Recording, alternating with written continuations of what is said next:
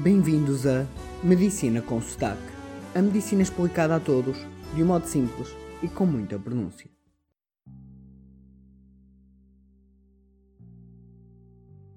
Bem-vindos. Bem, tentei evitar falar sobre isto, mas tem de ser. E porquê é que tem de ser? Porque vejo imensa gente a não fazer o que devia. Achamos que somos livres e que valorizamos imenso a liberdade. Mas depois, quando é para fazer a nossa parte, que é sobretudo não privar os outros da sua liberdade, isso já não fazemos. E claro, como somos uns imbecis, o governo tem-nos privar da nossa liberdade e depois nós achamos que somos uns coitadinhos. Isto é igual a ser proibido a fumar em locais fechados. Numa sociedade decente, não seria preciso uma lei, mas como não somos civilizados, como não respeitamos o próximo, há que legislar. Ou seja, obrigar a que as coisas sejam feitas com lógica. Mas pronto, continuando. O que eu tenho a dizer sobre o coronavírus? Só uma coisa. Fiquem em casa.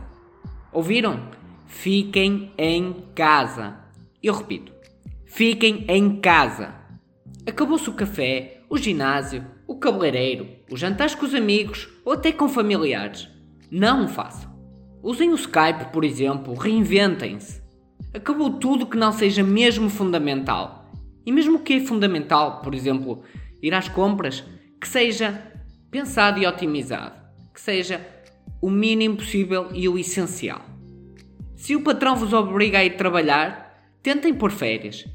Sim, eu sei que sei das vossas férias, mas tem de ser. Não tem de ser sempre o Estado a salvaguardar tudo. Por vezes temos que ser nós a dar um pouco de nós pelo nosso bem e pelo dos outros. Não há outra mensagem a passar que não seja fiquem em casa. Quer seja de Portugal, Brasil, Suíça, Espanha, onde for. E se o governo ainda não vos obrigou a estar em casa, vocês ficam na mesma. Não é preciso chegarmos ao ponto de sermos obrigados a tudo como se fôssemos bebés, certo? E mesmo em casa, tenham cuidado.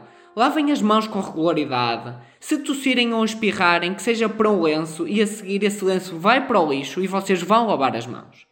Mesmo dentro de casa devem ter as preocupações, como por exemplo não pôr as mãos na cara, lavar os alimentos, etc. O que não falta é informação correta, sobretudo da parte da Direção-Geral de Saúde.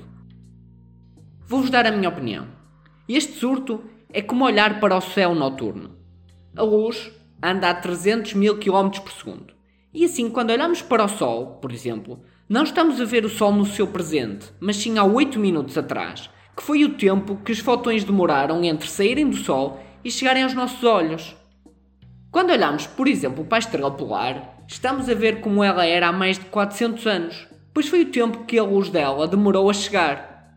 O que quer dizer que se ela hoje explodir, só daqui a mais de 400 anos é que vamos ver a explosão. Ou seja, olhar o céu é olhar o passado. O mesmo se passa com o vírus. Desde que somos infectados até que aparecem sintomas, passam-se dias e entre 5 a 15 dias. O que quer dizer que os números de infectados de hoje são, na verdade, os de há mais de uma semana atrás. Assim, não se fiem nos números de ah, são apenas 250 infectados no dia de hoje. Pensem que isto era há uma semana e que na realidade há muitíssimos mais. Porque pensem bem, há uma semana ainda ninguém estava dentro de casa, toda a gente fazia a sua vida. Dito isto, vocês atualmente têm medo de apanhar o vírus. Vocês devem imaginar que já têm o vírus e, como tal, devem mudar desde já o vosso comportamento. Façam isto, imaginem que já têm o vírus e, como tal, não o querem passar a ninguém. Bem, e se isto não chega para vos fazer ficar em casa, pouco mais há a dizer, mas pode ser que com um exemplo pessoal vocês percebam melhor. Eu tenho trabalhado, não porque quero, mas porque trabalho na emergência médica. Dito isto, eu tenho de trabalhar. E não é por dinheiro, não é por obrigação, é porque eu tenho que estar aqui para vocês. E não é segredo nenhum, pois a própria ministra já o disse, que não há equipamento de proteção individual suficiente. Portanto, nós, os profissionais de saúde, temos de tentar racionar o pouco que temos. Sim, é pouco. Acreditem em mim. Não achem que os médicos e os profissionais de saúde têm os equipamentos que querem. Não. Se cumpríssemos aquilo que sempre vos ensinei, segurança, segurança, segurança, a verdade é que não podíamos trabalhar. Portanto, todos os profissionais de saúde Sabem que estão a deixar de lado a sua segurança para o bem dos outros, para o vosso bem. Dito isto, ontem recebi uma chamada a dizer que podia estar infectado, pois salvei um doente na emergência. E era um doente que não tinha sido considerado risco de coronavírus pela triagem. E como tal, baseado no tal racionamento que nos é pedido, usei o equipamento de proteção simples. Mas o doente afinal tinha uma grave pneumonia e, como tal, ligaram-me a dizer que eu era uma pessoa de risco. Tive 24 horas em isolamento total à espera do resultado do coronavírus ao doente.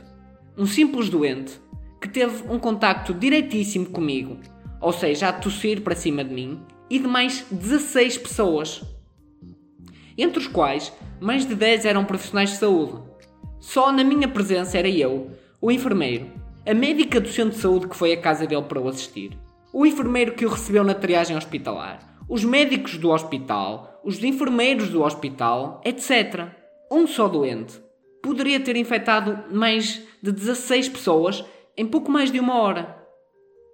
Fará sentido que para todo e qualquer doente se use proteção completa? Faz, sem qualquer dúvida. Mas a verdade é esta: não há material. E de duas, uma. Ou se arrisca e se tenta fazer o melhor possível, as chamadas omeletes sem ovos, ou se queremos a segurança total, que era assim que haveria de ser, mas como não há equipamentos suficientes, os profissionais de saúde iam ter de deixar de trabalhar. Por isso, Antes de serem egoístas e irem fazer a vossa vidinha, pensem que nós, profissionais de saúde, estamos a ser altruístas. Estamos a arriscar a nossa saúde conscientemente para o vosso bem.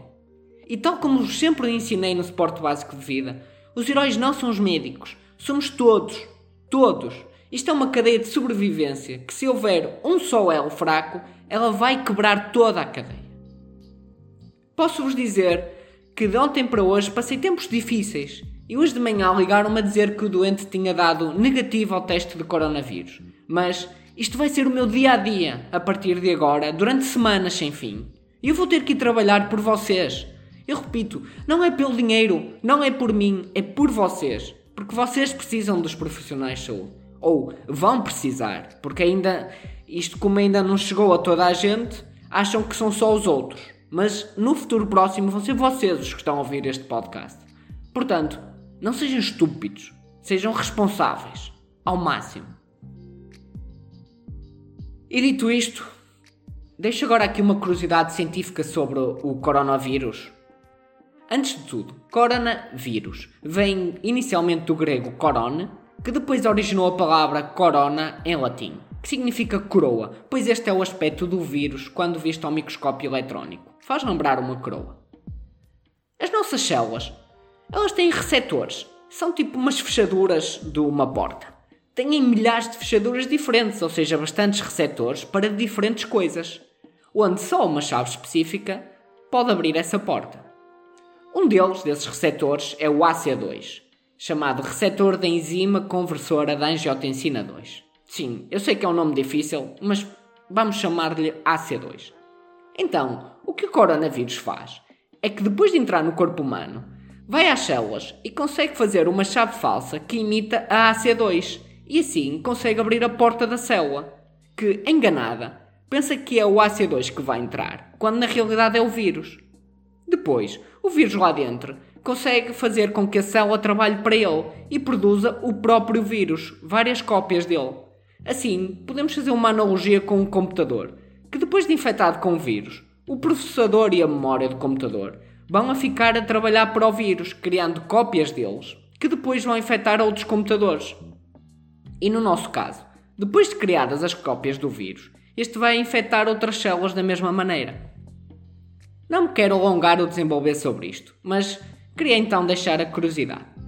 Este receptor, o AC2, é usado em condições normais para controlar a tensão arterial no nosso corpo, pelo que quem toma remédios para as tensões Muitas vezes, o que esses remédios fazem é bloquear este receptor AC2 para que as nossas tensões fiquem controladas e não subam muito. Claro que isto no fundo é muito mais complexo, mas eu aqui quero apenas simplificar e deixar-vos uma curiosidade. Assim, ao início, pensou-se que os remédios para as tensões podiam ajudar a combater o vírus, pois bloqueiam o tal AC2. mas os estudos são muito recentes e não há a mínima conclusão, havendo até estudos que dizem que afinal estes remédios podem piorar. Portanto, apesar dos muitos rumores, a indicação é que quem faz estes remédios para as tensões deve continuar a tomar sem qualquer problema, pois não existe uma relação entre estes remédios e o vírus. E termino lembrando: fiquem em casa. Sejam sempre proativos na vossa saúde. Já agora, já vos disse para ficar em casa em isolamento? Caso não tenha dito vezes suficientes, aqui vai. Fiquem em casa. Uma última nota. Caso tudo corra bem, um dia no futuro, alguns dirão que fomos uns medricas. Mas nada disso. Nós somos uns corajosos. Pois são estas medidas de isolamento que permitem salvar milhares de um cenário pior que a guerra, como por exemplo está a Itália e esteve a China. O preço a pagar é demasiado alto para sequer se arriscar.